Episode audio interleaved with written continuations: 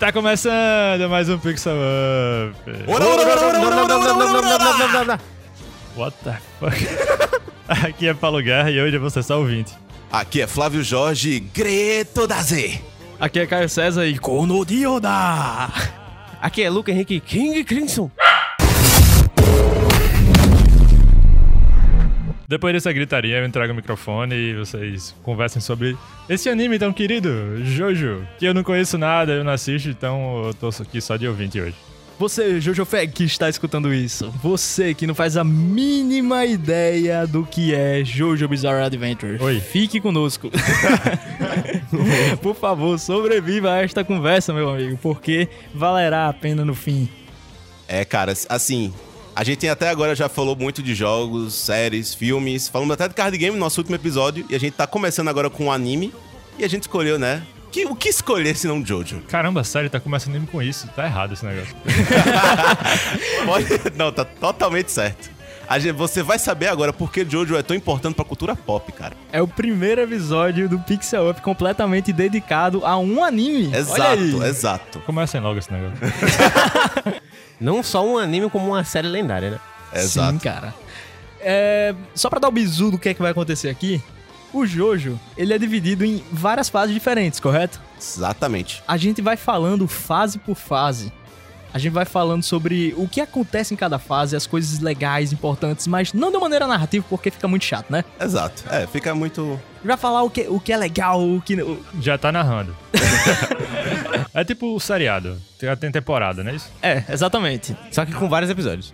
Muitos episódios. Cada parte de Jojo meio que segue um- uma história de linha completamente diferente da anterior. Você tem o respaldo do que tinha na, na, na parte anterior, mas a história, os personagens são praticamente independentes. O que é completamente ousado também, né? Porque você tá ali como autor, né? O, o Araki, desenvolvendo o personagem. é, e ele tá com aquele personagem, é o protagonista dele. Ele tá enriquecendo aquele personagem. Aí depois termina a temporada e ele solta, ele deixa o personagem ir, ele começa algo completamente novo, mas no mesmo universo. Exato. Tipo, acabou pra aquele personagem, porém, olha o que tá acontecendo aqui do outro lado do mundo, tá ligado? Parece algo completamente aleatório. E mas depois a gente vai é, se adaptando à proposta, né? O que, tá, o que está sendo proposto, o que, é que a gente tá vendo ali e aquela minúcia na narrativa. Oh não, ele está fazendo isso! Isso está acontecendo, veja! Literalmente narrando o que tá acontecendo na sua frente. E é, isso é engraçado porque é, Jojo pra mim é a mescla perfeita entre seriedade e cômico, né? Porque ele consegue ser cômico e sério ao mesmo tempo. Sim. E pra. Assim, eu acho que é, tanto pra Paulo que tá aqui só de, de orelha, quanto pra você que tá ouvindo aí, você não sabe que carambas é Jojo, e você sempre vê uns memes na internet, porque eu acho que o, o que mais faz sucesso em Jojo Se você viu uns homens brilhando, você já viu Jojo. Se você viu os caras extremamente fortes, Musculosos. desproporcionais. Uma coisa que eu sei de Jojo é que tem música legal, né? Tem, pra caralho. Sim. Sim, Muita música legal. Então, editor, sobe o som aí. E vamos para a primeira transição para começar esse episódio.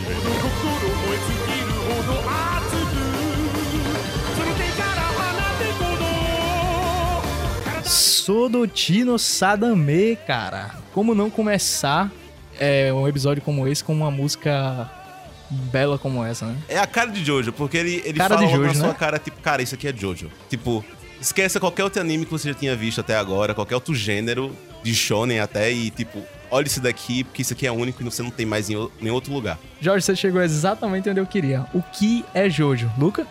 Jojo é Flores do Campo até Máfia. O quê? Vocês vão ver que Luca não tá errado. pois tá bom? é. Ele realmente tá certo. Mas a nomenclatura Jojo Pra aqueles que não sabem, né, essa nomenclatura Jojo é um pouco estranho, né? Porque o nome do- da, da série tem Jojo. Bem, vocês têm, por exemplo, Naruto, que literalmente o nome da série é Naruto, é o nome do protagonista. É basicamente a mesma, a mesma coisa com Jojo. Só que com Jojo é o nome de todos os protagonistas de uma certa forma. Porque é a abreviação do primeiro nome dele com o sobrenome da família, que é Joestar. Por isso, todo o primeiro nome deles geralmente tem algum Joe.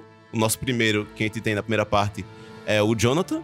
Por isso, Jojo. O segundo, Joseph. Por isso, Jojo também.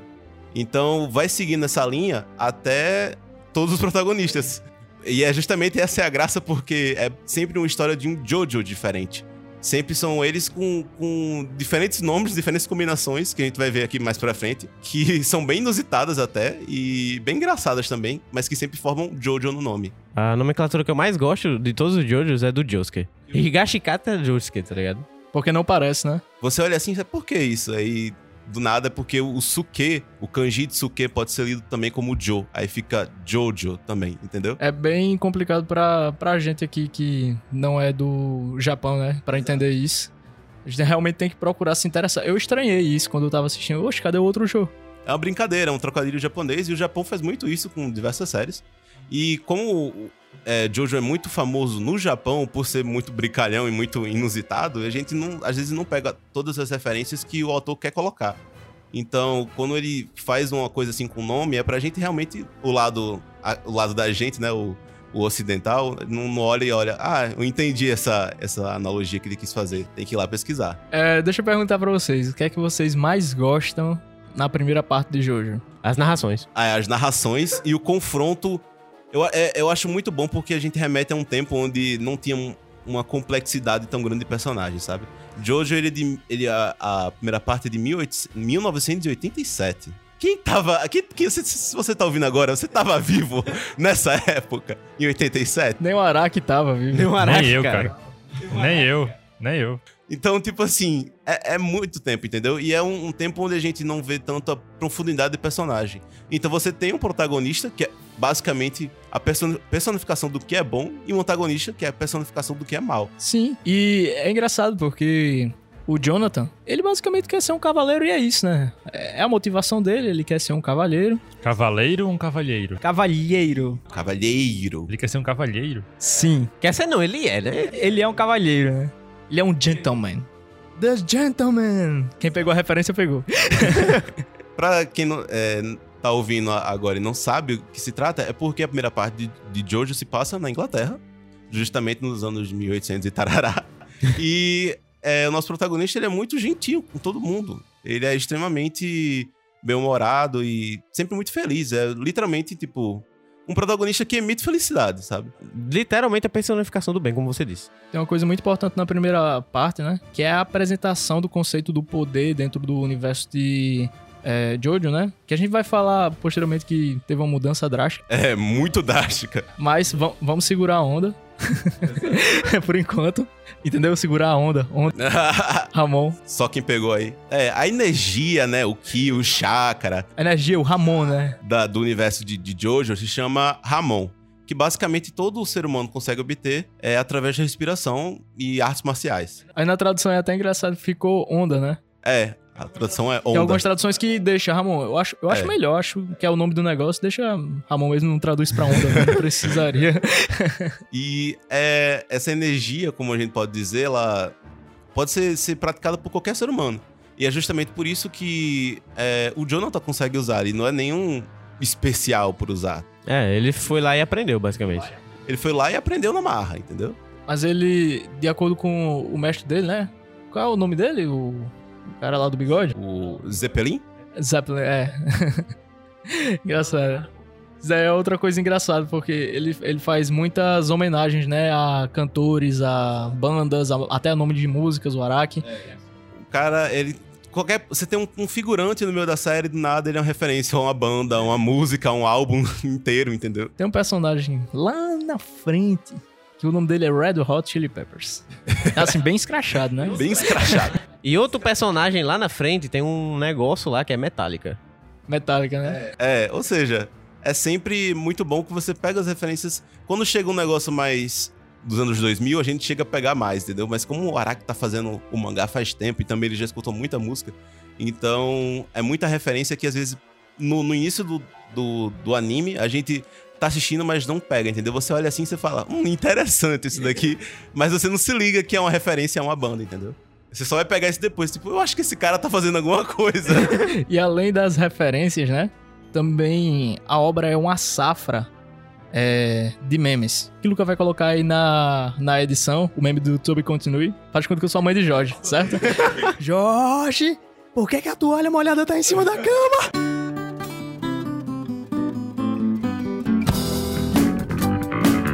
Jojo saiu lá em 2012, esse meme do Roundabout ficou muito conhecido. Todo mundo ficou tipo, caramba, que ótimo, porque é muito engraçado, entendeu? Tem um meme do Dio também, é. Vocês acharam que era outra pessoa, mas sou eu, Dio, entendeu? Foi até a minha abertura. Konodilda! Foi- É muito bom porque Jojo, mesmo sendo um mangá tão velho, na internet ele fez muito sucesso porque ele é muito inesperado. Então você tem muito material pra fazer meme. Aí você tem uma história de, de um cara na Inglaterra lutando contra um vampiro, Com seu fiel escudeiro Speedwagon, Speedwagon. que narra tudo. Que inclusive teve o melhor destino de toda a temporada, de todas as temporadas de Jojo. É verdade. E, aqui, e que aquilo é bom porque é engraçado também de se ver, porque é muito escrachado, entendeu? Acho que essa é a grande, grande sacada de Jojo. Ele, às vezes, não se leva a sério, por ele não se levar a sério, é escrachado, mas ao mesmo tempo ele se leva a sério em algumas. quando ele quer se levar a sério, entendeu? É, o que eu queria ver com vocês. O que é que vocês acham do Dio? O Dio, como eu falei, é a personificação do mal. Melhor vilão. E pronto, ele é o, o maior vilão, entendeu? É. Por- Porque, ao contrário de outros vilões, ele, mesmo ele tendo um passado triste e tal, ele tem consciência de que ele é mal. E ele quer ser, é, foda-se, exatamente. Máscara! É, para aqueles que não, que não sabem é, o que o Dio é, basicamente ele, ele foi adotado pela família do Jonathan, né? É, logo quando pequeno, quando seus pais morreram. E ele, a- o plano dele era ser o filho preferido. E aí a gente tem um- uma, uma rivalidade Naruto-Sasuke é, dentro da casa, porque a, quase a boa parte da primeira parte, né, do Phantom Blood é se passando na infância deles dois, crescendo juntos e numa rivalidade muito grande. Pra vocês verem enquanto a- aquilo foi pesado, Dio chegou a matar o cão do Jonathan. Colocou dentro de uma fogueira e queimou ele vivo. E assim, é, a gente precisa falar que Dio tem uns 15 anos quando fez isso. Então, tipo, você vê como o cara é mal por ser mal, entendeu? O cara matou um cachorro queimado. É, ele só é mal. Exato, entendeu? Foda-se. Você tem que aceitar isso pra assistir esses. É, a primeira parte é curtinha, são nove episódios. É, a prim- a- tem a primeira temporada e na primeira temporada tem as duas partes, né? Que é Phantom Blood e, e Battle Tenders. É. E agora. Vocês acham que podemos ir pra Battle Tendency? Ou ainda tem algo pra falar da primeira parte de Jojo? Acho que a gente só precisa saber que é, as máscaras têm uma antecedência bem musculosa. Sim. A, a máscara basicamente funciona com um toque de sangue e ela se prende no seu rosto e você ganha poderes vampíricos. Basicamente é isso. Você fica imortal. Exato, você vira um vampiro. E enfim, depois dos acontecimentos né, na primeira parte, o vilão vem, o vilão perde, o herói vence e tal, tá. Eu não vou dar mais muita coisa pra você que não viu. Assista. Assista, exatamente. A primeira parte pode parecer cansativa, mas assista. Vale a pena no final. É, ela é muito cansativa porque para algumas pessoas porque ela não segue um estilo atual de shonen, né? Ela, ela- você tem que lembrar toda hora que aquilo ali era de 87. Então, você tem que levar um em outro ritmo. Mas depois que acabar, com o passar das partes, fica mais dinâmico e você consegue, a- é, conseguir pegar melhor a história. Jojo é exponencial. É tipo assim.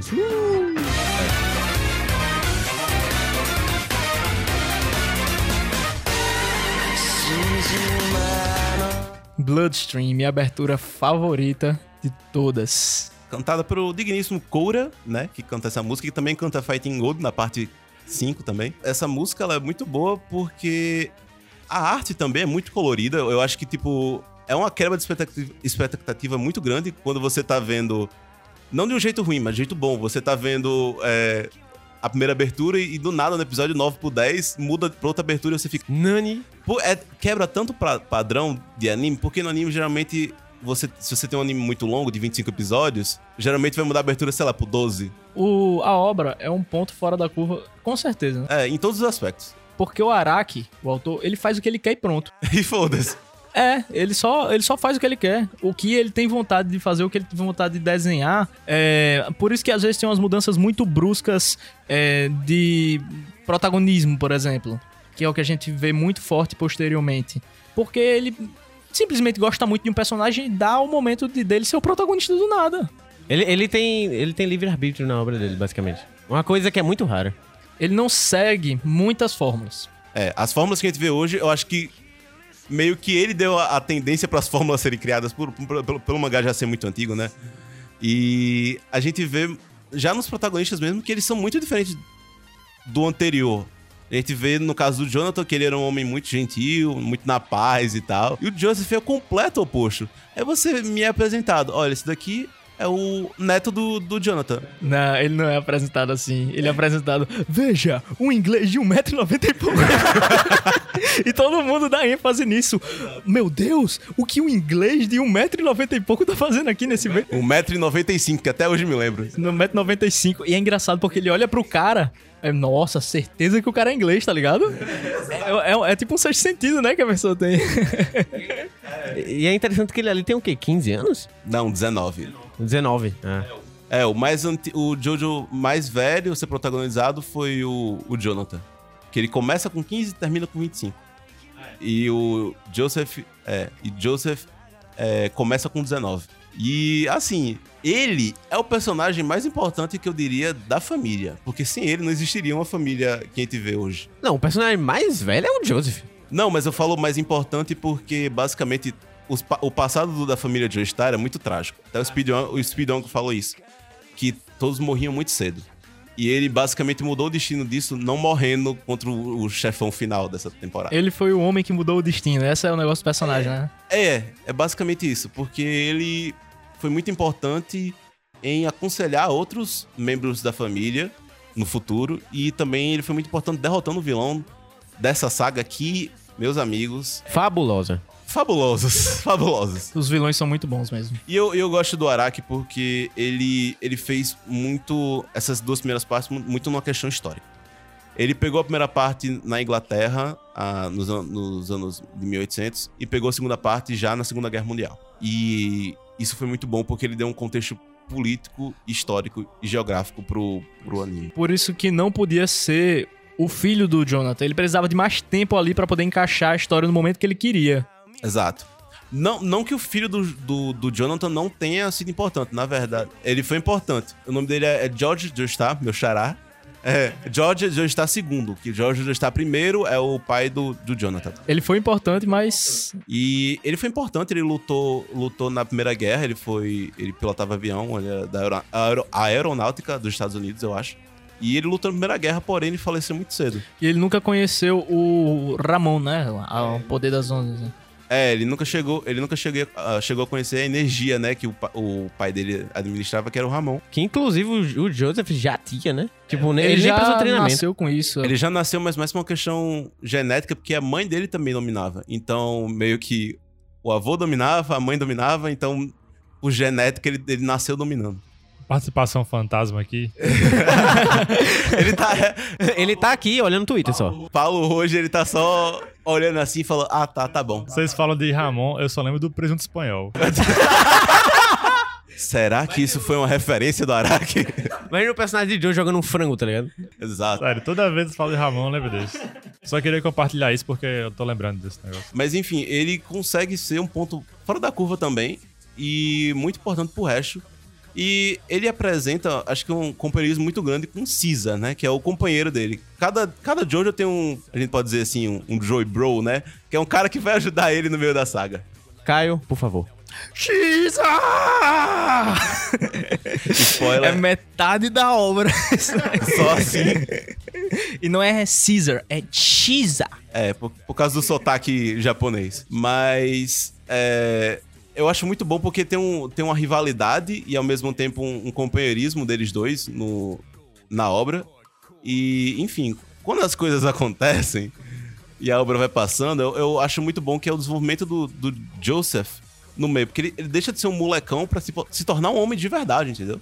Ele sabe sacrificar as coisas, ele sabe Fazer os planos é, e tal. Deixar de ser um moleque, porque o cara era um moleque.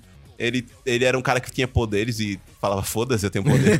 Pra é. você ver que até uma obra completamente. É uma brincadeira, né? Um meme a, vivo. a obra é uma brincadeira, tem os momentos sérios, é um, é um meme vivo. Mas por trás de tudo isso tem um ensinamento, né? Porque o Joseph mesmo, ele fala: Ah, eu era um cara que eu só olhava pra mim mesmo e agora eu percebo que eu quero o bem e a segurança dos outros e que as minhas ações interferem nisso. Exato. E eu acho que foi muito por. É porque, na verdade, ele teve uma infância muito triste por ele não ter basicamente conhecido os pais. Ele foi criado pela sua avó, né? A Erina. Então eu acho que ele se tornou muito infantil. Erina Pacha. É, Erina, no caso, é, é- foi a esposa do Jonathan, né? Do, no caso, a avó de- de- do, do Joseph. E ele se tornou muito, muito infantil em, em certas coisas. E com o passar da série, a gente vem, vem notando tanto um. A administração dele com o Ramon, né? Ele se torna mais poderoso, mas também muito mais responsável com o que ele faz. E depois, quando acaba a série, que ele basicamente salva o mundo, a gente pode dizer assim. Ele foi o único Jojo que salvou o mundo, né?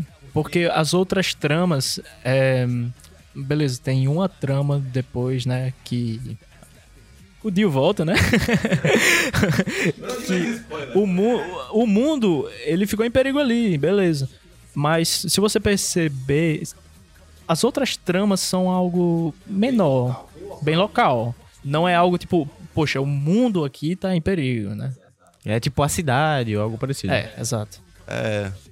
E Esse assim, episódio tá sendo de um exatão, né? Tudo a gente é exato, exato. exato, exato, exato. exato. Porque você tem que se situar. você tem que se situar da época. Você tá vivendo a Segunda Guerra Mundial. E cria, é, Salvar o mundo na Segunda Guerra Mundial é importante. É. E do nada, imagina se do nada aparecessem deuses imortais no meio da Segunda Guerra Mundial e a Alemanha queria conhecer eles e queria ter o poder deles pra conseguir vencer a guerra.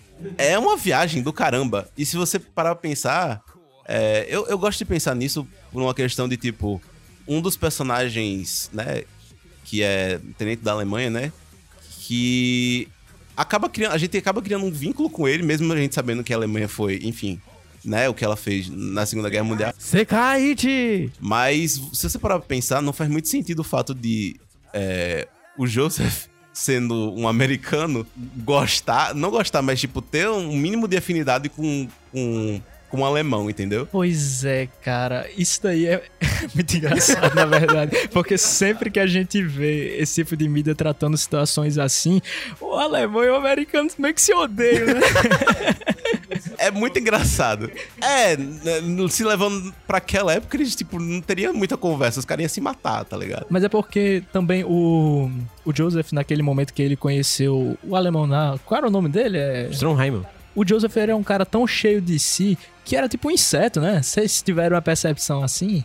Que é como se fosse algo tão inferior pra ele. É, porque você tem, tem uma ameaça muito maior entre nós, então. Mano, ele tava parar. tipo, sai da frente, seu bosta. Tipo, merda, né? Exato, tá ligado? Então, assim, é... não vamos dar mais muitos spoilers sobre os inimigos. Eu, eu, não- eu, sinceramente nunca vi um ser humano tendo, tendo um upgrade tão grande, boy. De verdade. É verdade, ele, ele, ele foi um. Bicho do nada, tá ligado? Saiu com uma arma assim na barriga. Ele foi um dos, dos personagens, assim, não vou dizer figurantes, mas secundários. Teve uma volta muito grande do nada.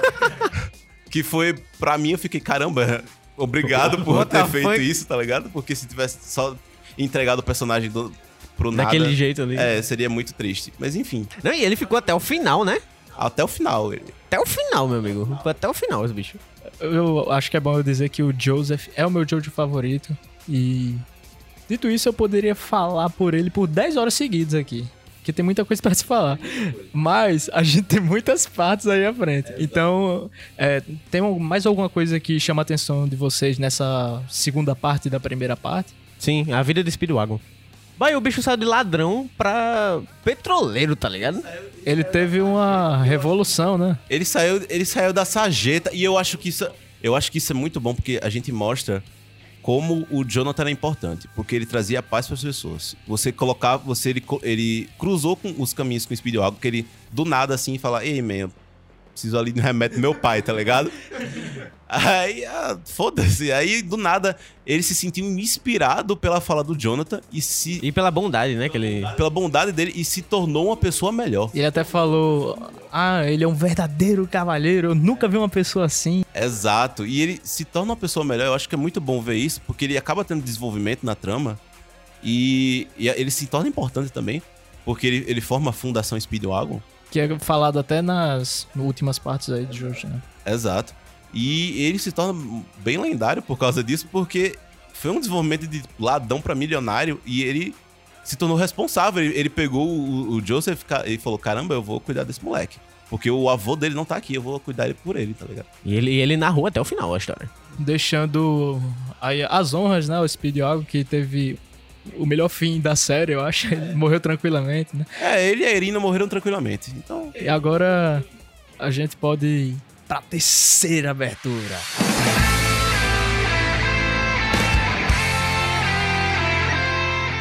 Stand Proud, meus amigos. Essa abertura belíssima aí que tá tocando de fundo. assim, acho que é muito bom começar essa abertura porque eu acho que ela é mais conhecida. É, porque ela mostra a parte mais conhecida de Jojo, que é a parte 3. É Stardust Crusaders. Sobre essa parte, eu só tenho uma coisa a dizer. Só uma? Ore no stando da! Beleza, agora a gente pode mutar o microfone de Lucas. Fica só, o tinha monólogo aqui. dizer. Eu acho muito bom porque é uma parte que você muda completamente o que era Jojo até agora. Você tem um conceito e fala, eu acho que eu vou começar do zero. É o que eu disse antes, o Araki faz o que ele quer e é isso. Boy, vamos pegar um gráfico aqui. Um gráfico, tipo, Jojo, pequenininho, a primeira parte, né? Aí a segunda parte cresceu. A terceira parte foi lá na puta que pariu. Mano, é um salto enorme da segunda pra terceira parte. É, e vamos logo evidenciar aqui a- a- o título da abertura. Tem stand no título. Né?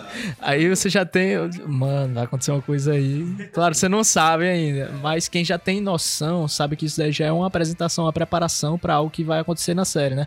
Ramon, Ondas, esqueça isso. Você nunca mais vai ver isso. É, eu acho que eu, eu para mim eu tenho uma saudade do Ramon porque eu gostava de como ele era usado.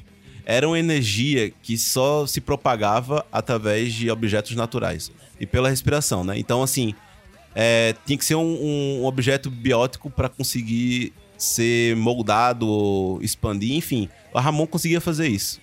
E acho que o Araki chegou assim e falou: Ok, eu acho que eu não consigo mais fazer um jeito tão interessante de continuar seguindo a série de uma forma que as batalhas não fiquem repetitivas. É porque é o seguinte também.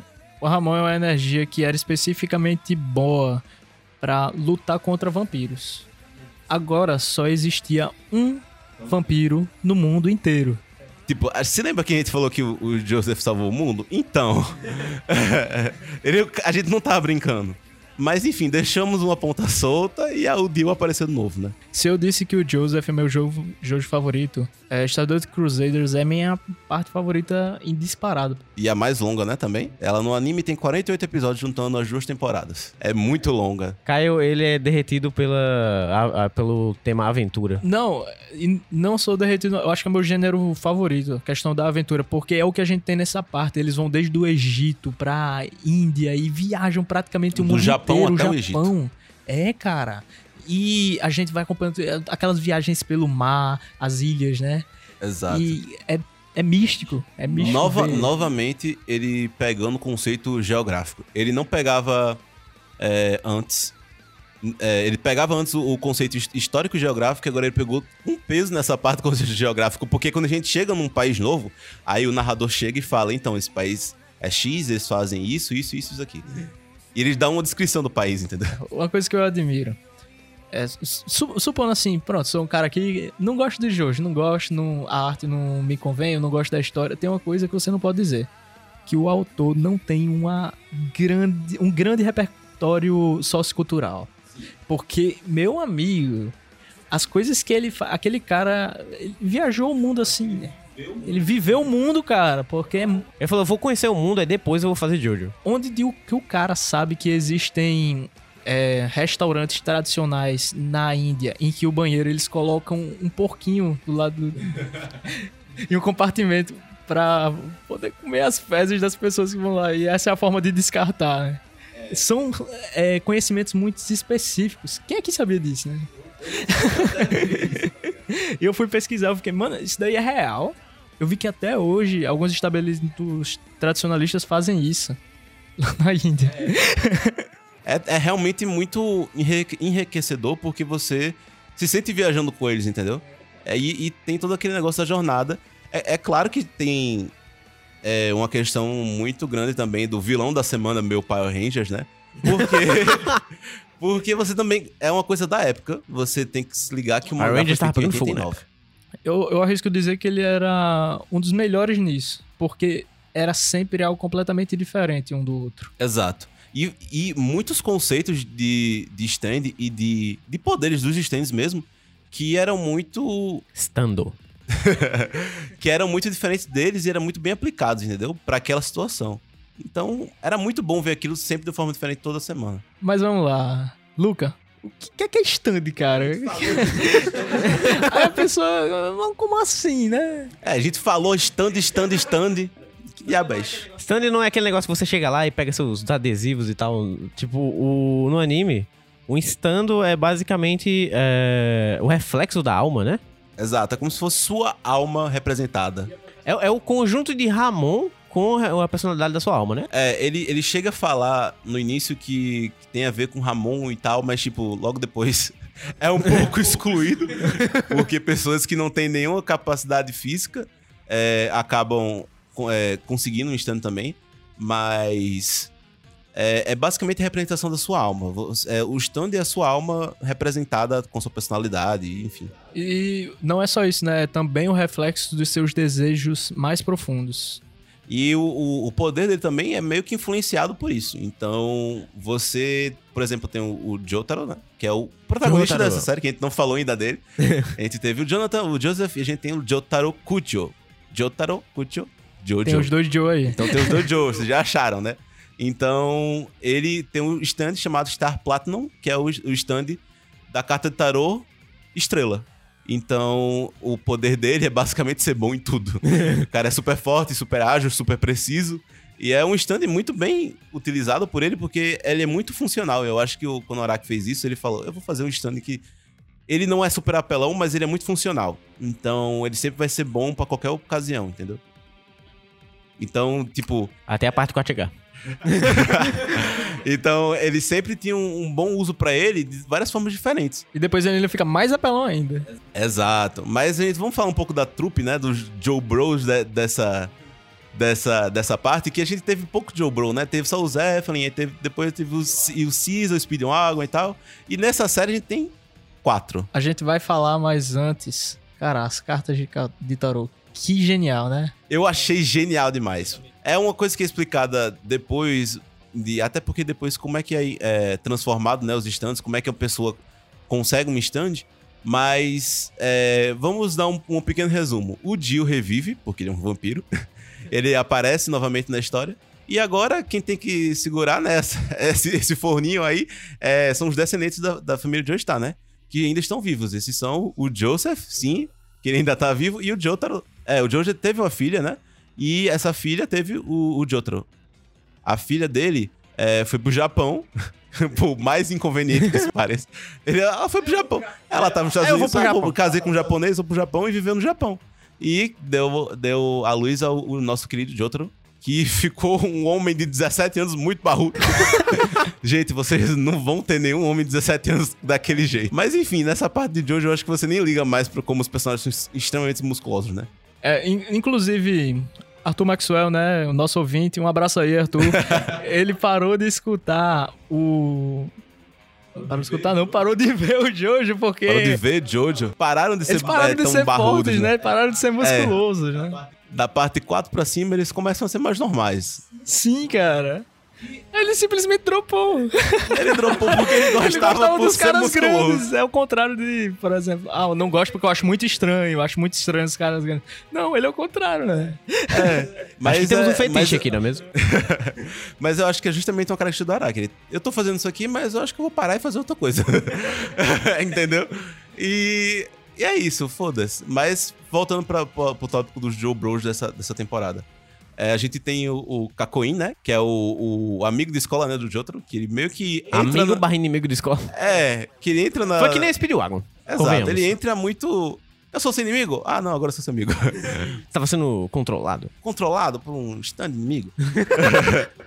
Tem o Polnareff, né? Que ele entra como um cara completamente aleatório em um bar que a gente pensa que ele vai aparecer naquele episódio, talvez no próximo, e tchau. E ele acaba sendo muito importante. É, do nada entra na equipe. Sim. Ele entra como inimigo, ele depois vem como aliado e a gente acha que ele só vai continuar até um certo ponto da trama e depois não, ele fica até o final e fica muito mais importante E ele fica mais protagonista do que o.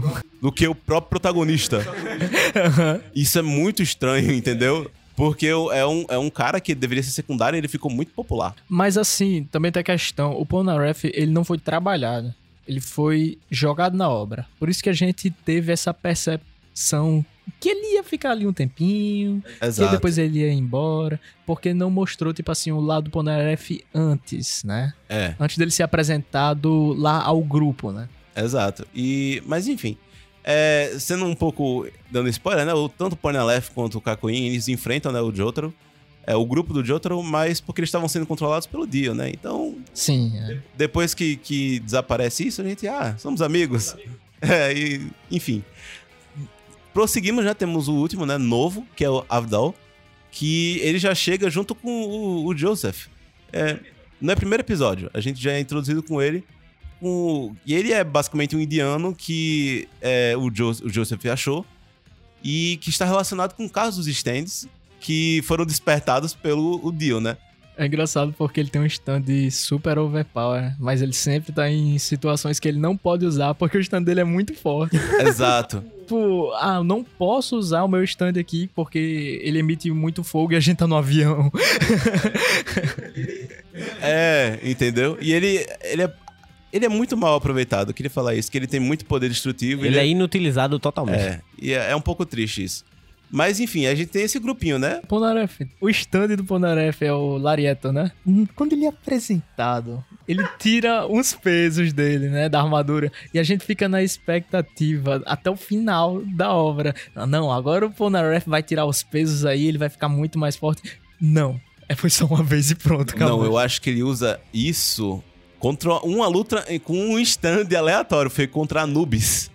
E, e a Anubis que usa, não é o Ponaref. Não, mas E, tipo, É mesmo, né? Pra você ter uma noção, entendeu? Polnareff esqueceu, tá ligado? Mas é uma coisa do, do Araki mesmo, que ele tipo, ah, tinha coisas tipo Starfinger, que era do, do Star Platinum, que ele fazia o dedo do Star Platinum ficar maior. Ah, meu Deus. Meu Deus. Isso foi esquecido, ainda bem.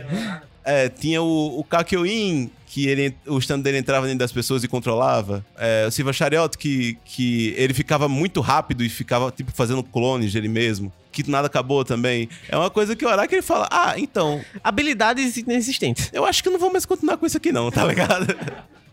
Eu, é, não. E, É, eu fiz aqui isso daqui, eu tava empolgado, mas agora eu percebo, é, vou fazer mais não, acabou. é, foda-se.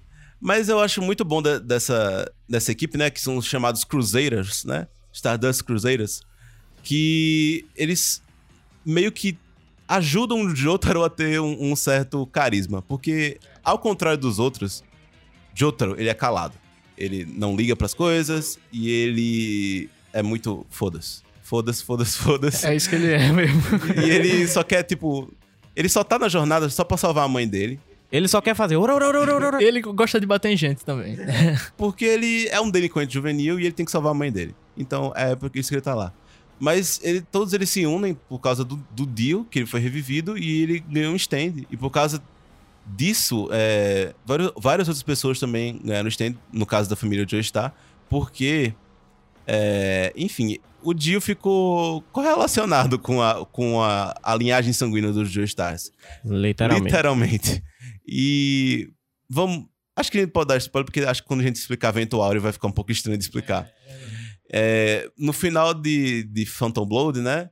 é, Jonathan é, derrota o Dio, mas enfim, ele, ele acaba morrendo e o Dio se enterra junto com o corpo dele. Então ele decapita, ele decapita a cabeça do Jonathan e coloca a cabeça dele na- no corpo dele. É muito estranho, mas eu precisava explicar isso para depois explicar mais pra frente o que vai acontecer.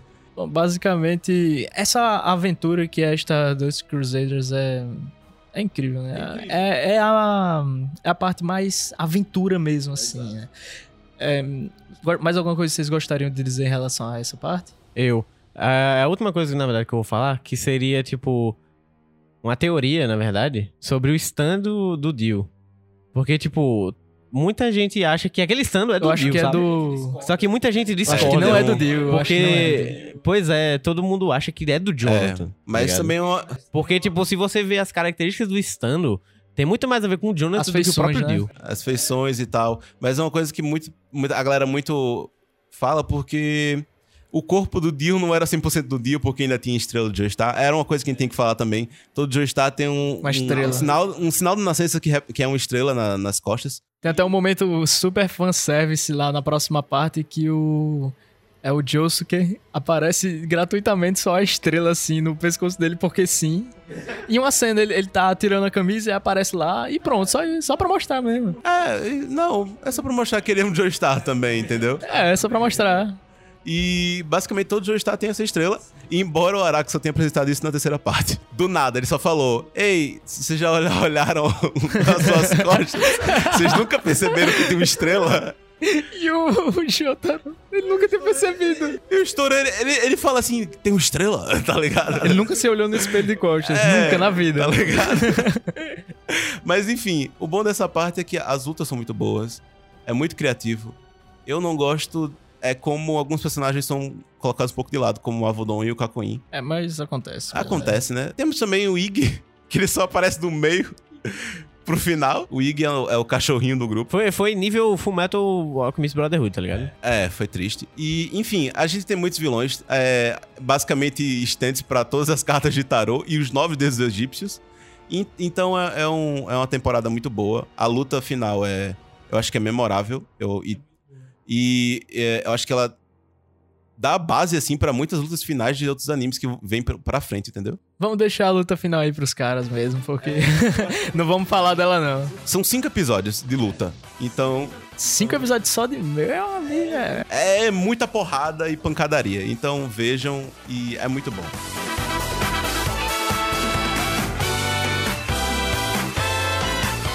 Crazy Noise Bizarre Town. Essa abertura belíssima aí, super animada que tá tocando de fundo, né?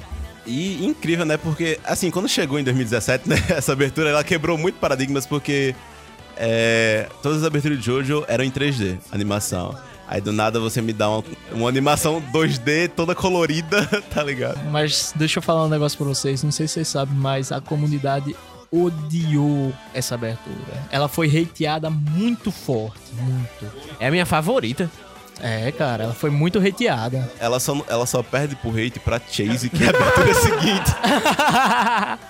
Sim, outra característica é essa parte. Tem três aberturas, né? Exato, você... Assim, a primeira parte tinha uma abertura, a segunda parte tinha uma abertura, a terceira tinha duas aberturas porque ela é muito longa, tem 48 episódios, então era impossível você passar 48 episódios com a mesma abertura.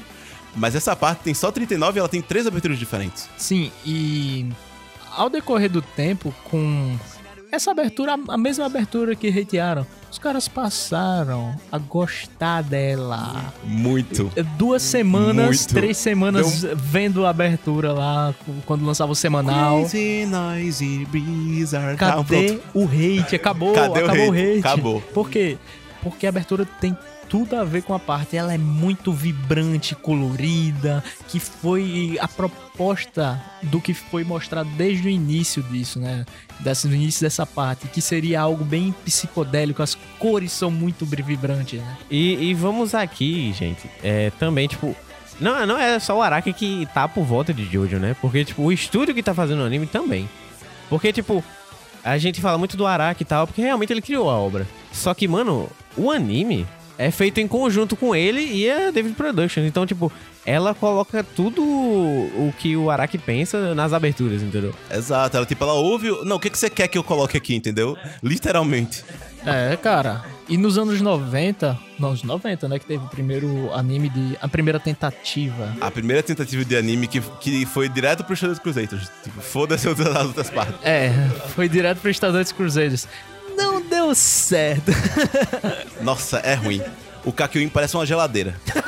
É sério. É, cara. Não deu certo, cara, não deu certo, foi terrível. A comunidade não abraçou e talvez eles tenham visto nessa primeira tentativa tudo o que eles não deveriam fazer. Ou seja, o que a gente deve fazer é escutar o Araki. E foi o que É, eles fizeram. vamos escutar o autor. É, vamos escutar o autor. Foi a mesma produtora que fez aquela parte lá? Não, não, não, não, não, não. Ah, tá. Não, não foi. Mas é, essa temporada é super colorida. Porque o estilo do mangá do Araki mudou também. Você, do nada, você é, muda pra um... Ele tem umas... Uma, as artes dele muito coloridas com o céu rosa, o céu amarelo. Você não vê um céu azul na- nessa série.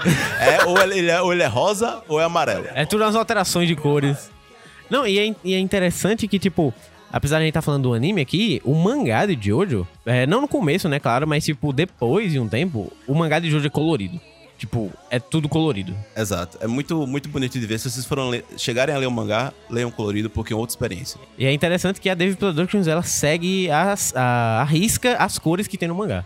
Cara, eu- o que é que dá nesse autor, né? Ele, ele sempre tá se reinventando, ele sempre tá mudando tudo. Ele não consegue ficar com o mesmo protagonista. Ele não consegue, É, não, eu- não dá pra eu ele. acho que pra- ele se sente muito limitado. Acho que, ah, acho que chega, acho que Acho que já contei a história desse cara. chega um ponto de poder do protagonista, tanto de poder quanto de, de experiência mesmo, que ele fala, ah, acho que não quero mais não, entendeu? E o Araki eu acho que é um dos artistas assim de mangás que eu mais admiro, porque ele tem um amor muito grande pela obra dele. Vocês sabiam que ele chegava a viajar pra ir pra desfiles de moda pra poder olhar as poses das modelos profissionais pra colocar nos caras enormes? Ele, ele realmente se importava com a estética do, do negócio, entendeu? Então, é, eu acho que ele tem um amor muito grande e a arte dele acompanha isso, entendeu? Você vai pegando a arte de, de, de Phantom Blood, que é a primeira arte, que é um estilo bem anos 80 e tal. Chega agora pra Jojolion, que é a parte 8, cara, é um negócio muito realista. É, mas vamos ficar no anime. Porque- Vamos ficar no anime, mas é só falando desse negócio do mangá que a arte dele evolui tanto qu- quanto ele, entendeu? Evolui também porque ele teve mais liberdade e mais tempo, né? Depois, porque teve até uma treta aí, né? Parece. Que ele saiu da Shonen Jump, entrou na Seinen Jump, é isso? Ele, tipo. Ele saiu da Shonen Jump e foi pra. Como é que é? Ultra Jump, que é tipo. Aí, tipo, ele mudou completamente o estilo do seu, man, do seu mangá. Tipo, ele saiu de um. De um, de um Shonen pra um Seinen. E é tipo assim. Ainda tem luta e, e batalhas, né? Pelo que eu sei. Só que. Ele tem muito mais liberdade é, nas suas criações agora. Sabe o que tava acontecendo? Ele tava tendo ideias que fugiam da proposta da Shonen Jump. E a Shonen Jump sempre botava a mão na cabeça dele e falava: Ih, vai com calma, cara. E ele era como se fosse um pincha. Eu não quero ter calma. Eu não quero ter calma, não, não, não. Mas é basicamente isso, porque você tem que pegar uma época que, ah, sei lá, tá passando no Inuyasha, Yu Yu Hakusho, uns animes mais, ô, vai com calma, cara, tá ligado? E tava lá o, o Araki matando vampiro, Eu não quero ter calma, eu quero ter raiva. tava lá matando um tiro, matando padre, matando gangsta, tá ligado? Um negócio muito aleatório. Agora voltando pra parte 4, Menos Araki, mais parte 4 agora. a gente fez essa, esse parênteses assim só pra falar como essa parte é colorida. O protagonista. Mas o protagonista, Josuke. Josuke Hirashikata. Higashikata Josuke. Cadê, cadê o Joe aí? Cadê o Joe? Tá no suque, minha gente. A gente falou já aqui que esse suque é o outro Joe. E é muito engraçado que ele muito- brinca muito com isso. A gente fica procurando. Mas eu acho que essa parte ela é muito boa, porque pra mim ela é minha favorita. Já falo aqui, ó. Porque ela é minha favorita com o meu, com o personagem, meu personagem favorito, que é o, que é o Josuke. Porque ele é um, ele é um cara, assim, bis- O, jo o Josuke, ele é extremamente, ele é extremamente evo- é, bem evoluído né, durante a parte 4. E também ele, ele é um estudante normal, ao contrário do Jotaro, tá? Porque o Jotaro ele não é normal. Definitivamente aquele cara precisa de um psicólogo. Eu não tô nem brincando. Meu Deus, que, que aluno é aquele, tá ligado? O, o Josuke é um cara normal, entendeu? Ele, ele é um cara que, tipo, ah, eu tô aqui com meus amigos e tal. O Josuke é normal, até falar do cabelo dele. Basicamente ele tem um topete muito estranho. Não fala isso não, aparece ele aqui, tá ligado? Dura, dura, dura, dura. É, a gente morre. É, mas é muito característico dele, entendeu? E quando falam mal do cabelo dele, ele bate as pessoas até Ele vira outra pessoa. Ele virou outra pessoa. Mas enfim, essa parte é muito boa porque a gente tem a presença do Jotaro também. Assim como a parte passada, a gente tem a presença do Jojo anterior, né? E o do Joseph também. Mas o Jotaro ele segue, ele segue mais como um, é, um professor pra, pra o que tipo, ó, cara, é assim que você faz, não faz merda, tá ligado? Uma coisa que eu acho legal nessa parte é um personagem específico que o personagem é mangaka. Ora, esse cara aí. É, É legal porque ele faz umas besteiras lá, o bicho era meio psicopata, né? Meio era pouco. Mas aí ele toma um cacete, aí pronto, tá tudo bem. Já, já, já quebrou você na porrada, agora a gente pode ser amigo. Ah, você, esse é o seu problema? E a outra menina lá que sequestrou o Koichi e do nada eles estão namorando, do, na- do nada. É, você só me sequestrou aí, mas. É, perdoou, a tá ligado? gente já superou isso, tá tudo bem. Você me sequestra, me coloca na casa no meio do nada, pra que guardar rancor, né? Quase me mata, mas agora a gente tá no relacionamento, que legal, hein? Isso é Jojo, pessoal. É muito. Isso é Jojo, é tipo Ah, isso. tá tudo bem agora. Isso é Jojo, é. É, mas o, o que eu gosto dessa parte é que ela, ela não chega. Assim, o que, que a gente faz depois que a gente derrota a maior ameaça do mundo?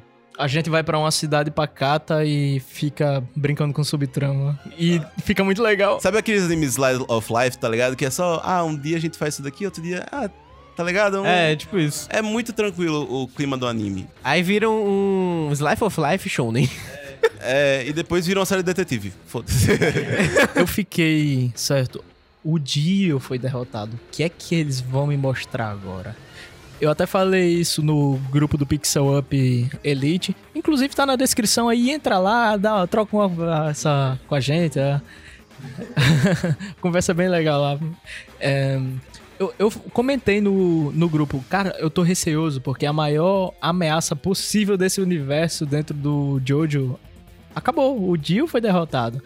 Aí foi o Iago, o Iago Cassel, abraço. Ele falou, cara, mas o negócio de Jojo não é só força, são as situações e os stands, velho. Exato, a situação que a pessoa se encontra naquele momento. Então não é Dragon Ball, né? Não é mais forte, mais forte, mais forte. Não, são as situações. Por- isso continua muito bom. O cara pode, o cara pode ter um stand, é, um stand fraco, mas ele consegue virar a situação, tá ligado? De alguma forma. Pronto, um stand fraco conseguia dar um cacete no Dio, sei lá. Um negocinho. Exato. Se você tá na situação favorável pra ele, ele consegue ganhar, entendeu? É por isso que o Avidor é desaproveitado. Porque ele nunca teve um, um momento. a- Onde ele é bem aproveitado. Quando ele começou, o cara, é. Acho que não deu certo aí, não, hein? Acho que eu morri. Eu tenho até a ideia de um negócio bem ridículo acontecer assim, tipo lá, haha, eu sou o stand inimigo e eu coloquei vocês em um tanque de água enorme e vocês vão morrer afogados, então todo mundo aí acorrentado. Aí a Vidal, mas as minhas chamas, elas são mais fortes do que essa água. aí vai, vai. mas não teve nada assim, né? Né, nunca teve nada assim. Eu acho que foi uma falta de aproveitamento e eu acho que um dos acertos do Araki foi reduzir os Joe Bros de volta pra um número mais reduzido. A gente teve o Okuyasu e o Koichi nessa, nessa parte, que foram os melhores amigos, assim, do Josuke. E que o, o Okuyasu, ele chega como inimigo também, né? E, e pra variar, e vira um amigo. E o Koichi, ele tá, tipo, no meio do fogo cruzado. Ele, literalmente, ele foi... é, Do nada ganhei um stand aqui. É isso. e, bem, é, essa. Eu gosto de, de separar as partes de Jojo da parte 1 até a 3. Se trata do Dio e da trama dos vampiros. Da parte 4 até a 6 se trata das flechas. Que é, começa a ser introduzida agora no, no- na parte 4. que- Obrigado pelo spoiler.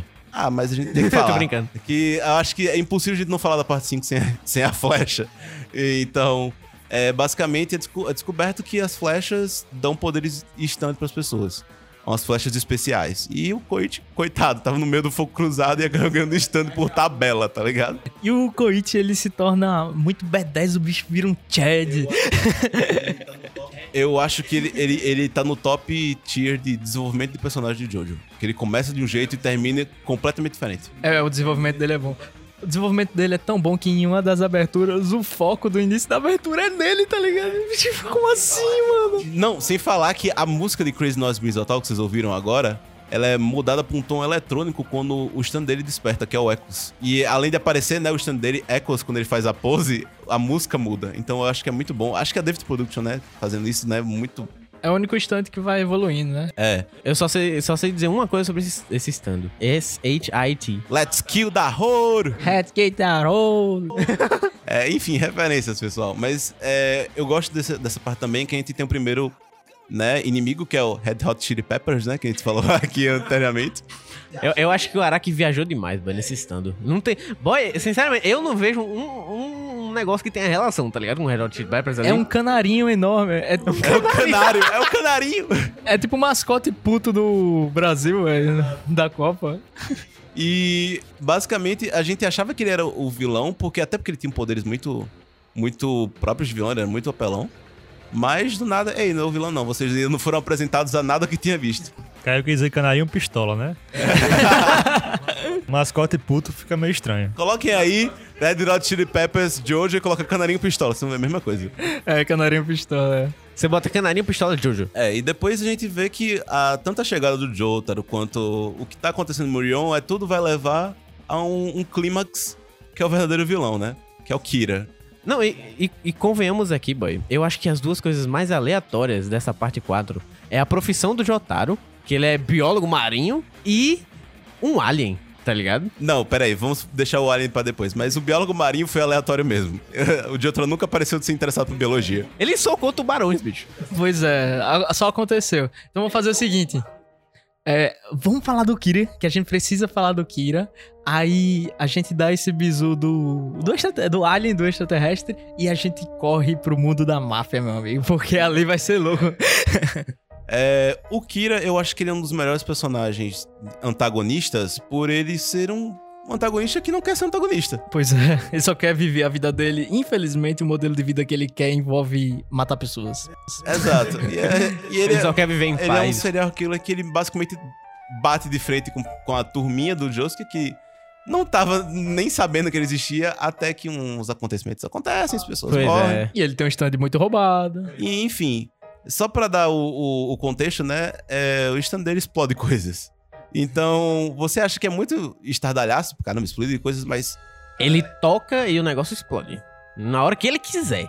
E, enfim, o, o- a, a gente tem uma batalha final muito boa, né? O stand a gente esqueceu de falar do Josuke, né? Que o poder dele é restaurar coisas. Ele pode restaurar e curar pessoas, menos a si próprio. E basicamente consegue restaurar em qualquer processo de restauração que ele tava antecessor aqui. Por exemplo, eu pego um, um vidro, restauro, sei lá, a areia, tá ligado?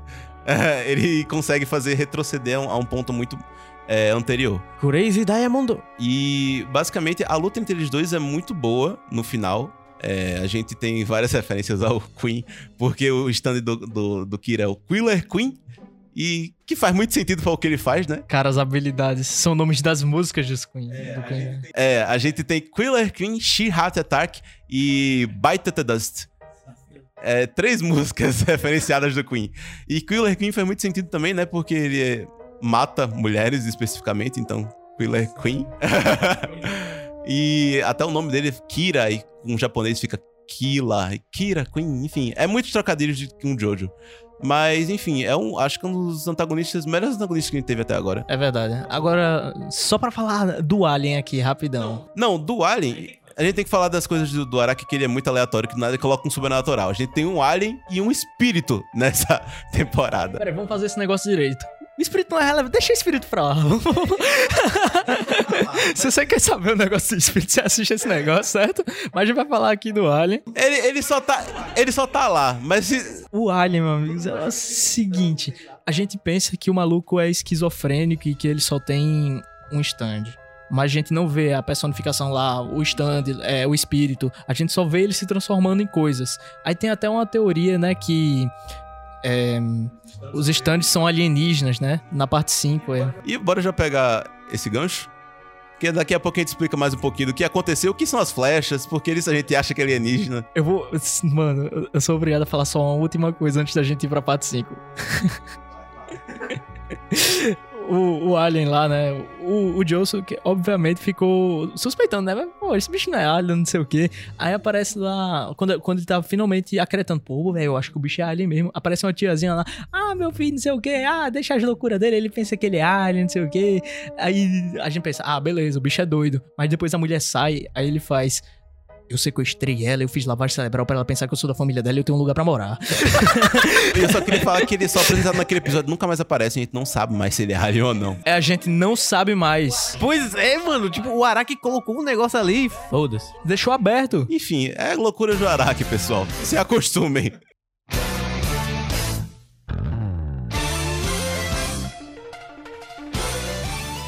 Fighting Gold, meus amigos. Agora a gente tá entrando aqui no mundo da máfia. Essa música, né? Outra. É, essa música, né? Que foi outra música do Koura, muito boa. E, enfim, o mundo das flechas. O que falar, né? E agora explicaremos as flechas direitinho. Primeiro vamos falar do Jojo, né? Jojo. Jojo. Giorno Giovanna. Primeiro vamos falar. Tá bom, você me falou que você tem o Jonathan, o Joseph, o Jotaro, que até aí é um neto do outro. Aí tem o Joseph, que a gente esqueceu de falar um pouco, mas o Joseph, ele é o filho bastardo do Joseph. Sim, ele, ele, o pai dele tem, sei lá, 80 anos. É, o, o- assim, o Joseph deu uma puladinha. É bem bugado, ele deu uma puladinha na cerca. E aí você fala: O que diabos é o Giorno Giovanna? E o que, que ele tá fazendo?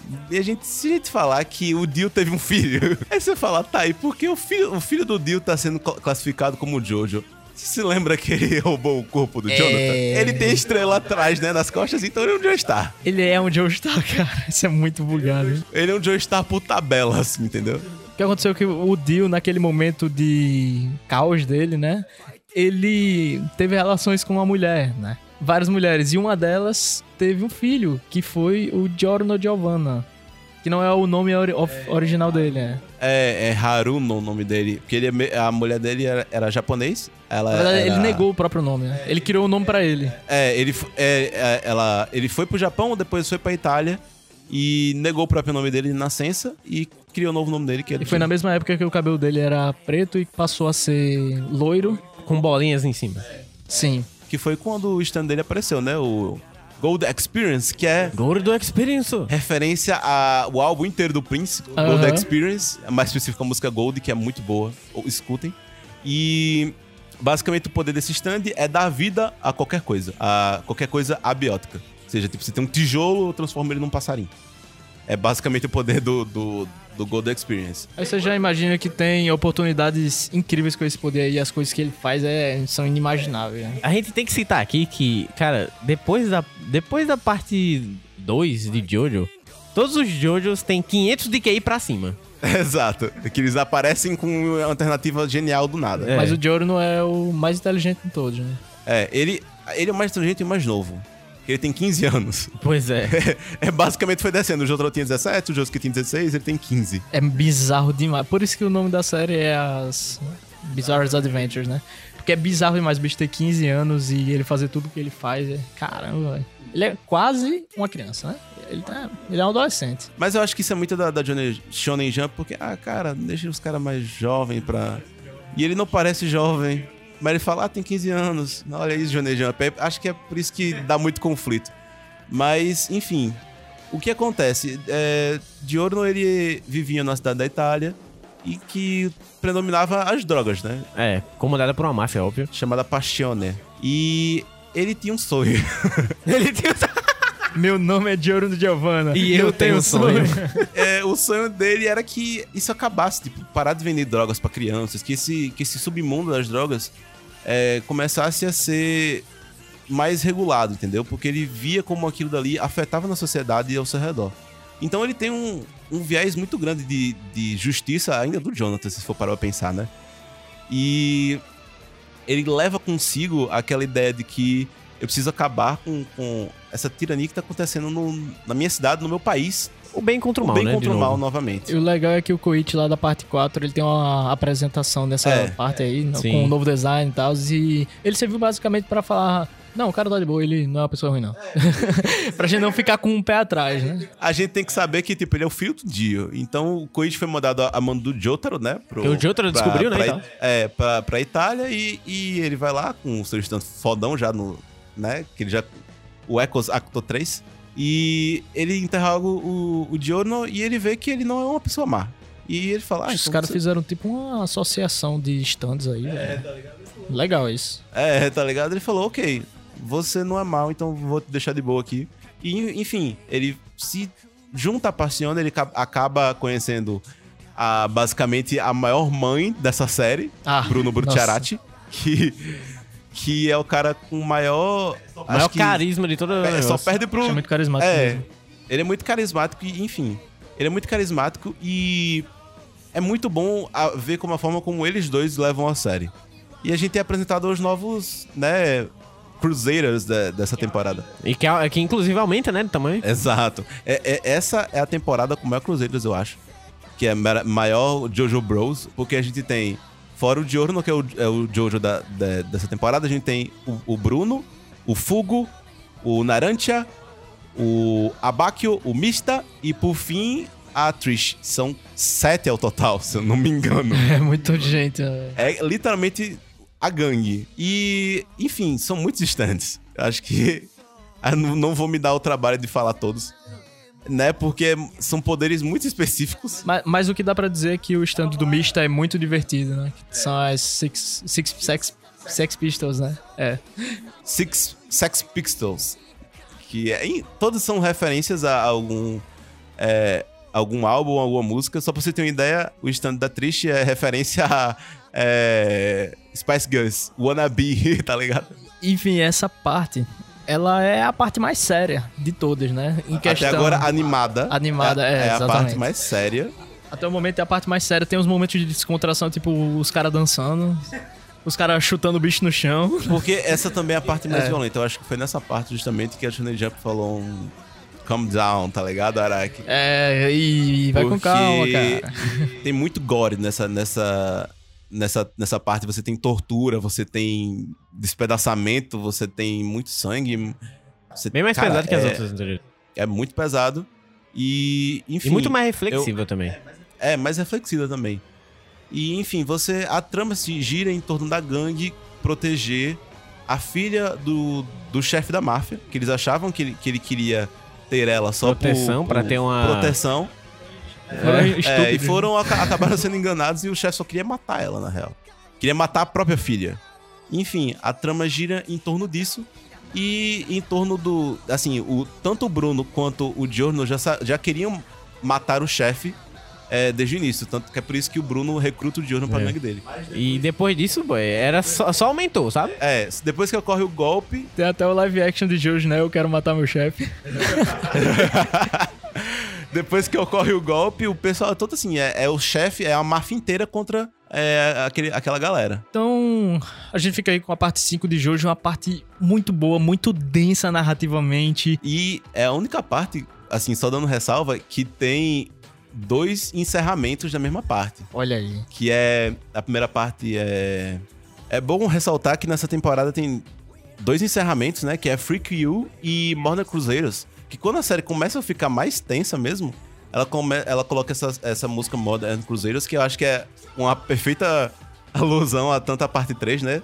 Que é Cruzeiros, então é os, os Cruzeiros Modernos, é, que são é, é o grupo do, do, do Giorno. E enfim, é, é muito bom que é, é uma parte da, da Dave Production que eles estão realmente empenhados a, a, a colocar músicas novas e, e ter uma experiência muito boa, né?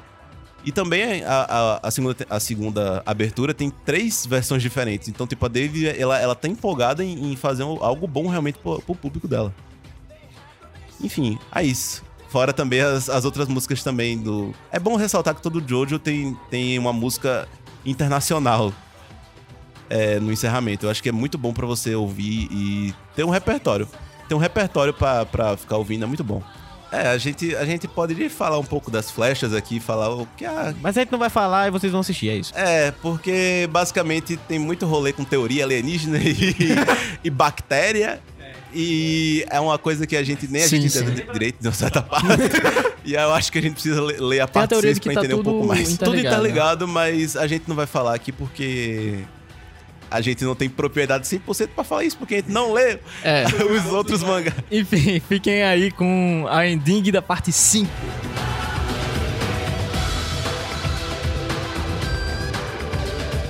Agora vamos pro XP da semana. Voltei! Está vivo ele! Se vocês acharam que ele estava fora, era um trabalho do stand inimigo. Achou errado, otário. Essa parte aqui eu vou participar. Então, um XP da semana e alguns recados também, aproveitando aqui o final. Caio tá me devolvendo o headphone do retorno. Pra quem não sabe, na gravação é, é- é um bom hábito você adquirir ficar ouvindo o retorno, né? Então eu escuto minha voz, eu escuto minha voz imediatamente depois de alguns segundos. é, é bem chato, mas é importante. Então vamos lá, XP da semana, depois desse episódio. Homenagem de vocês, super fãs de. Esse foi um episódio memorável. O Paulo, assim, falou tudo que ele queria falar. Eu nunca vi Paulo falar tanto. É, fez muitas coisas. Deu um passeio. Mas esse do presunto tava real, realmente lembro disso em vários momentos. Os episódios não estão não tão mais tão semanais, né? Assim, às vezes estão quinzenais, então pode ser o XP quinzenal. É um XP. Começa aí, Luca. É, eu queria. Como é que é a palavra? Eu esqueci, pera. Sugerir. Eu queria sugerir Sekiro Shadows Die Twice. Não, eu não entendi. Sekiro Sekiro Shadow... Shadows o- Die Eu que... Pera, é eu vou o, começar o de novo. jogo Ok. do samurai. Ah, chiu, chiu. bola- Eu vou ser aqui isso? na... Que ser isso? Eu vou não, aqui você na- não vai cortar isso não. É, Sekiro Shadows Die Twice é, um, é basicamente um jogo criado pelo criador do- de, de Dark Souls e ah, Bloodborne, o jogo. que é basicamente uma era de samurais e tal. Hã? Vai passar raiva, né? É, exatamente, também. Só que é mais fácil, inclusive. Aí. Boy, eu, eu. Meu amigo tem esse jogo, né? Aí eu falei, você ainda quer esse jogo, cara? Ele, não. Aí eu, me empresta? Aí ele, tá bom. Mas com uma condição. Só se você nunca me devolver, tá ligado? Aí eu chego lá na, na, na, na faculdade, encontro com ele, aí ele, toma aqui essa merda. Aí vira e foi embora. Aí eu, nem um oi, galera. Caramba, assim, sério, tá ligado? Esse é Iago. Pois é. E gostou, gostou pra caramba do jogo, viu? Pense. Acho que é o jogo favorito dele. A Jorge? É, eu vou dar um, um- um XP triste, que é o XP do cancelamento. É, eu vou dar o XP que foi a última temporada que eu assisti de Jessica Jones, que foi a última porque foi cancelada. Caramba. É, eu, é, eu queria não dar, tipo, uma coisa que foi can- cancelada, mas, tipo, a terceira temporada foi tão bem fechadinha e tão. Tão bem. O arco da personagem ficou tão bem fechado que eu fiquei, caramba, eu acho que vale a pena a pessoa. Se você ainda não assistiu, Acho que só você tava assistindo. eu acho Por que isso- só eu por tava isso- assistindo, tá Por ligado? isso cancelou. Não, mas eu só queria falar que o quando, é porque quando cancelam uma série na Netflix e já tem um contrato pra lançar o- a, a temporada ou o filme, alguma coisa assim, eles lançam, mas eles não fazem propaganda. Esse foi o caso de Jessica Jones, que lançou tipo em junho. Sim. E eu fui saber que tava disponível, tipo, um dia desse, tá ligado? Porque não teve marketing em cima. E talvez até o algoritmo esconda, né? Exato. E. E, e Jessica Jones, boy, eu só assisti a primeira temporada, eu não sabia que tinha segunda Pois nem é, terceira. tem segunda e terceira, que nem Demolidor, caso você não saiba também que tem uma terceira temporada do Demolidor. Que também. Caraca, É, tudo cancelado. Também foi É, cancelado. tudo, tudo na Marvel e Netflix foi cancelado, mas se você. Se você gosta de um, de um, de um gênero de herói, de investigação, e você tá querendo ver algum herói feminina, porque, tipo, não tem tantas, eu acho. É, realmente se você não for tem. parar pra ver um, um- um conceito assim. Mas eu acho que Jessica Jones, ela consegue ser um- uma série de, de super-heroína muito boa no, no que ela se propõe a fazer, que é uma série de investigação o- onde ela tem poderes, mas os poderes não são tão relevantes assim pra para o desenvolvimento da trama. E é uma coisa que é muito refletida nessa terceira temporada, onde o vilão é tipo uma pessoa normal, mas é, ela não leva aquilo como tipo, ah, vou dar um soco nele, pronto, ele, ele cai no chão e acabou. Ela vai todo um negócio tipo, vou pegar esse cara no- como se fosse a- as leis normais, vou emitir provas, é, evidenciar o caso e tal, e acaba virando um- uma série de, de investigação muito legal. E assim, se você quiser ainda ver, eu recomendo, porque ela se fecha e você não fica com aquele negócio de. É, acabou, né? Foi cancelado. Pelo menos isso, tem um finalzinho coeso Tem um ali, final né? coeso e, tipo, fecha lá e você fica, ok, esse foi o final de Jessica Jones. E faz sentido hum, o, que acontece. Enfim, é isso. É, eu acho legal a premissa de Jessica Jones. Eu eu só não curto muito a atriz. Mas a personagem em si é legal. Sério? Sério. É, temos um discurso aqui, temos a discordância. Fica pra outro dia. Fica para outro dia. Caio, tem alguma coisa? Sim, cara, com certeza. A segunda temporada de Mind Hunters que eu tô assistindo e tô gostando muito, tô adorando. Caramba, eu tô atrasado nessa, mas eu chego lá. eu, tô- eu comecei, mas eu tô bem no comecinho mesmo. Sim, é uma série que eu tô vendo com bastante calma, assim como eu vi a primeira temporada. Eu tô assistindo um episódio por dia. Caramba, A tá vontade, a parcelando aí. vontade é, é a de assistir dois episódios, três de uma vez. Mas eu acho que tá sendo uma experiência muito melhor e muito mais aconselhável pra todo mundo que tem interesse no tema. Pra quem não sabe nem o que é Mind Hunters, tá agora na segunda temporada, né? É no singular, é Mind Hunter. Mind Hunter, é, É, desculpa. um, é porque só um. são Mind Hunters, aí é Mind Hunter, mas É, Né? mas é, trata exatamente sobre é, o descobrimento e, a, e como foi alcunhado o, o termo serial killer, né? Como é que foi o desenvolvimento para se trabalhar com essa área, o estudo do comportamento envolvendo isso, a luta dos caras do FBI para desenvolver uma suborganização lá dentro, né? Eles começam numa salinha bem pequenininha, não tem nenhum reconhecimento, as pessoas falam que psicologia não é evidência. Então foi uma luta braba, né, para esses caras que tem uma base behaviorista muito forte, o estudo do comportamento humano. E me pegou de jeito essa série da primeira temporada, eu já tava esperando a segunda e foi muito bom ter lançado agora. E eu espero que tenha uma terceira temporada se eles mant- mantiverem essa qualidade. Eu acho que. Eu acho que vão manter sim essa qualidade, porque a equipe de produção é muito boa, né? Sim, cara. E assim, eles têm uma base. A história, eles se baseiam sempre ali na, na história real, né? É uma história real que tá sendo contada. É uma compilação de uau, uau. Então, infelizmente, assim, os Estados Unidos têm muita história pra contar quando o assunto são serial killers, né? Então, Mind Hunter tem, tem muita coisa pra abordar. O meu XP passa de raspão, assim, no, no temática do Mind Hunter.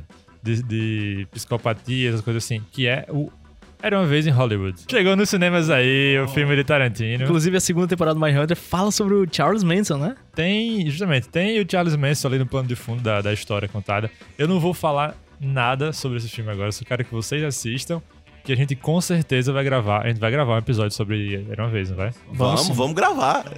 Então vamos gravar, não vou falar mais nada, então fica aqui a recomendação, assistam. Talvez seja o nosso próximo episódio. Olha Tem aí. muita coisa legal pra falar. Muita é, mesmo. É filme de Tarantino, né? Que é um dos maiores diretores de- dos últimos anos. E também não é todo dia que lança filme Tarantino assim, né? Pois é, 3, 4 anos assim de, de diferença, né? Então, é, tem produção, realmente é a, a qualidade é muito alta. Né? E é um diretor que ele consegue trazer o, o, o cinema cultural, né? Um cinema culto, assim, de qualidade para o mainstream, né? O É pop, incrível que. É incrível isso. Isso é, é o maior mérito do Tarantino. Então, fica aí a recomendação. Até a próxima. Encerra aí o programa que vocês fizeram o programa hoje, né? Se você quiser ver mais podcast de anime, né? Dá uma sugestão, que anime você quer ver da gente falando aqui? É, a gente pode encontrar um espacinho Botar aí. outros assim, exato. É, comenta lá no, no Instagram, né? Arroba Portal É. Pixel Up, ou no Twitter também. E a gente sempre tá te, ó, te ouvindo e assim, pode falar outro- qualquer outro programa. A gente falou de Jojo aqui hoje, mas pode ser Naruto, Dragon Ball, o que você quiser. A gente tá aqui falando. É, se você escutou a gente até aqui, eu presumo que você gosta do que a gente faz. Eu tenho essa impressão, né? Impressão. E se você tiver o interesse de apoiar a gente monetariamente, você sempre pode é, acessar o, o nosso PicPay, é, picpay.barra é, é, ponto barra ME, ô, ô, velho. Ih, tá sabendo bem? ME barra Pixel Up. Olha aí. Melhor hacker. Você pode entrar também é, no nosso Padrim, que vai estar na descrição deste episódio. É, mas pra gente o mais importante não é nem o dinheiro, é mais a gente interagir com vocês mesmo. Isso vale mais do que ouro. É, o apoio ele ajuda a manter os servidores, né? A gente tá planejando também ter um site agora. A gente tem só o, a gente tem um Medium, né? Que a gente Sim. publica lá os posts. E também a gente quer unir o, o podcast com os posts, tudo num site só. Então, esse apoio sempre ajuda. E também ter melhores equipamentos e manter a qualidade do episódio. E o site tá lindo. É, acho legal. Com isso dito, Falou! falou!